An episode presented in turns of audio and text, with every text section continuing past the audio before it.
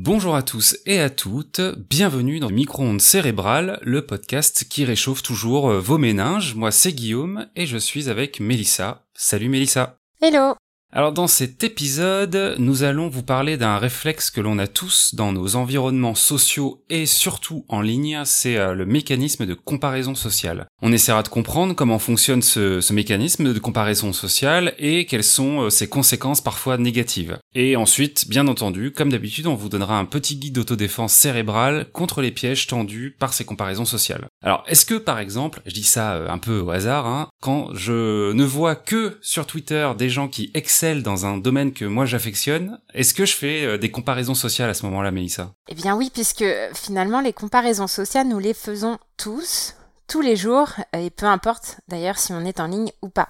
Concrètement, le cerveau effectue des comparaisons dès qu'il y a des informations sur d'autres personnes de notre entourage, hors ligne ou en virtuel. La comparaison sociale existe donc d'abord hors ligne depuis la nuit des temps. Elle consiste à nous comparer aux autres afin de nous situer et a des conséquences sur nos émotions et parfois même sur notre estime de soi. Ouais, ok, ok, je vois. C'est vrai que pour pas déprimer, euh, après avoir vu un peu tous ces gens euh, je m'étais dit que euh, j'allais enlever tous ces comptes entre guillemets inspirants sur euh, sur mes réseaux. Alors non, pas la peine, car en fait, on peut avoir deux types de comparaisons sociales. Il y a d'abord les positives. Euh, ce sont celles qui consistent à se comparer à des personnes que l'on trouvera moins compétentes ou moins avancées que nous sur des dimensions particulières. Donc cela peut nous faire souligner la gratitude à ressentir sur des éléments de notre vie. D'accord, je vois, histoire de se sentir directement mieux en fait quand on voit des gens, d'autres personnes un peu mal en point, quoi. Eh bien, cela va dépendre de notre contexte. Donc parfois, si l'on est vulnérable, une comparaison sociale positive peut nous rendre pessimistes et nous faire sentir que l'on pourrait perdre euh, ce qu'on a en plus. Donc finalement, ça dépend de plusieurs facteurs avant même de faire euh, ce type de comparaison sociale. Ça peut dépendre de notre humeur, de nos expériences particulières qui viennent d'avoir lieu et qui ont potentiellement eu un impact sur notre estime de soi, comme le fait de gagner ou bien de perdre une compétition par exemple. Ok, mais du coup, j'en fais quoi, moi, des profils avec euh, ces gars et ces filles qui euh, exposent leurs projets trop stylés sur les réseaux? Eh bien, la même chose que moi avec les comptes de voyageuses qu'on prendrait pour des sirènes dans des paysages de folie, on prend un peu de recul. En fait, quand ces comptes nous hmm. posent un problème, c'est que l'on procède cette fois-ci à une comparaison sociale négative. On se sentira cette fois donc moins avancé et moins chanceux ou moins compétent. Et dans ce cas, euh, c'est vrai que c'est parfois associé à la dépression. Mm. Mais cette comparaison peut opérer différemment dans un contexte où on est plus optimiste, puisqu'il est probable que ces personnes puissent nous inspirer, nous motiver, euh, notamment à nous dépasser.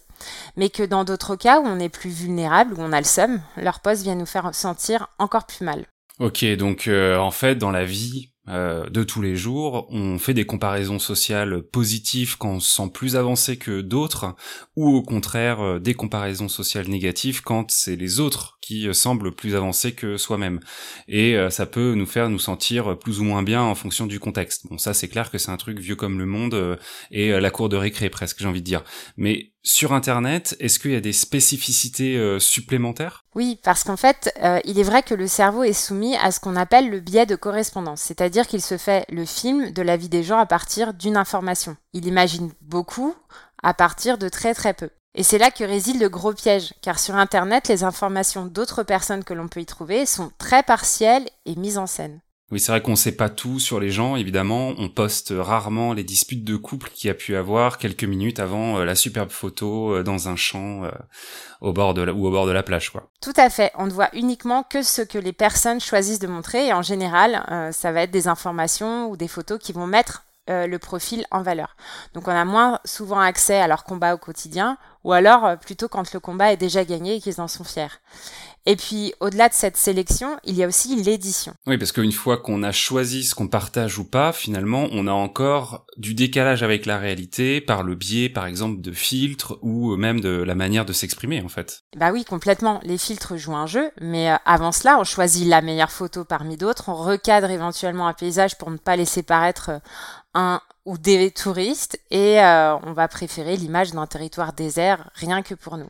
C'est vrai que je me méfie euh, souvent euh, de la mise en scène que l'on peut donner à ces euh, informations que l'on diffuse sur Internet, parce qu'il y a souvent un gros décalage avec la réalité. Et j'ajouterais d'ailleurs que je trouve, à titre personnel, qu'on n'est pas assez formé à l'analyse d'images dans notre vie de, depuis l'école presque.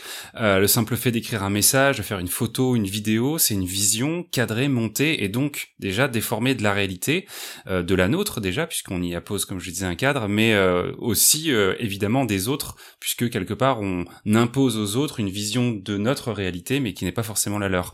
Et ça, je trouve qu'au quotidien, on n'en est pas assez conscient. Eh bien, c'est aussi la raison d'être de ce podcast, c'est justement de prendre conscience de ces décalages entre ce que l'on voit sur Internet et la réalité. Et puis là, euh, dans le cadre des comparaisons sociales, il reste aussi encore le fait de saisir que les posts que l'on voit ne viennent que de ceux qui postent. Donc lorsqu'on voit un feed, même plusieurs jours de suite, on ne prend pas euh, des nouvelles des gens au global. On est exposé aux posts des gens qui postent seulement, et tous les autres existent, et on ne sait pas non plus où ils en sont. Donc dans notre vie en général, nous sommes amenés à faire des comparaisons sociales. Qu'elles soient positives ou négatives, elles peuvent avoir un impact plus ou moins positif selon le contexte dans lequel on est exposé aux informations de notre environnement. Sur Internet, la partialité des informations partagées comme celle des posts nous amène plus facilement à faire des comparaisons sociales qui vont être négatives. Parce que, encore, on veut mettre en valeur les profils. Donc il ne faut pas oublier la mise en scène, la sélection et l'édition des informations, qui toutes rajoutent de la distance avec le fait que le monde ne s'expose pas de la même manière. Donc il est important de maintenir des conversations en direct avec des personnes de notre entourage pour amener une nuance beaucoup plus réaliste sur notre environnement social. Donc finalement, Guillaume, les gars avec leurs 10 000 projets, tu ne les vois pas souffrir quand ils ont le syndrome de la page blanche. Hmm. Et moi, les pseudo-sirènes, je ne les vois pas engueuler leur conjoint avant de prendre une photo parce qu'elles rentrent tellement leur ventre qu'elles ne respirent même plus. Donc on se rappelle que tout ça ne sont que des fragments spécifiques et choisis, et on maintient des discussions avec d'autres pour mieux saisir la vraie vie des gens. Effectivement, et d'ailleurs, euh, il y a quelques comptes Instagram qu'on pourra mettre euh, en lien euh, en description de ce podcast qui ont évoqué ces dernières années, ces derniers mois, le les coulisses hein, de leurs photos, euh, des personnes qui euh, avaient euh, un petit peu monté leur business sur le fait d'avoir une image irréprochable et qui, suite à par exemple un burn-out ou à une pression un peu trop forte de l'image qui renvoyait, ont expliqué que tout ça n'était pas le fruit du hasard, évidemment, et que pour la plupart, bah, c'était finalement plus un métier qu'autre chose. Donc c'est hyper intéressant de creuser la manière dont, comme tu l'as dit, ont été fabriqués tous ces messages, ces photos, ces, ces vidéos. En tout cas, merci Mélissa, c'est la fin de cet épisode de Micro-ondes cérébrales, on espère qu'il vous aura plu, donc consacré à la comparaison sociale. N'hésitez pas à nous partager, hein, comme d'habitude, vos anecdotes de comparaison sociale, si ça a généré éventuellement de la pression dans votre quotidien, ou si au contraire vous avez réussi à prendre de la distance euh, et euh, à consommer ces nombreuses formes de messages sur les réseaux comme un divertissement. N'hésitez pas aussi à consulter euh, la transcription de ce podcast sur euh, le site internet dans lequel vous trouverez aussi quelques liens vers les concepts clés et à mettre les fameuses 5 étoiles sur Apple Podcast ou sur Spotify pour euh, permettre à ce podcast eh bien toujours euh, de euh, rencontrer le plus de public possible et puis euh, bah, d'avoir de plus en plus de retours de votre part pour qu'on puisse bah, répondre à vos questions et éventuellement proposer des sujets qui seront issus de, de vos propositions pourquoi pas. Nous en tout cas on se retrouve dans deux semaines pour un nouvel épisode. Salut! Salut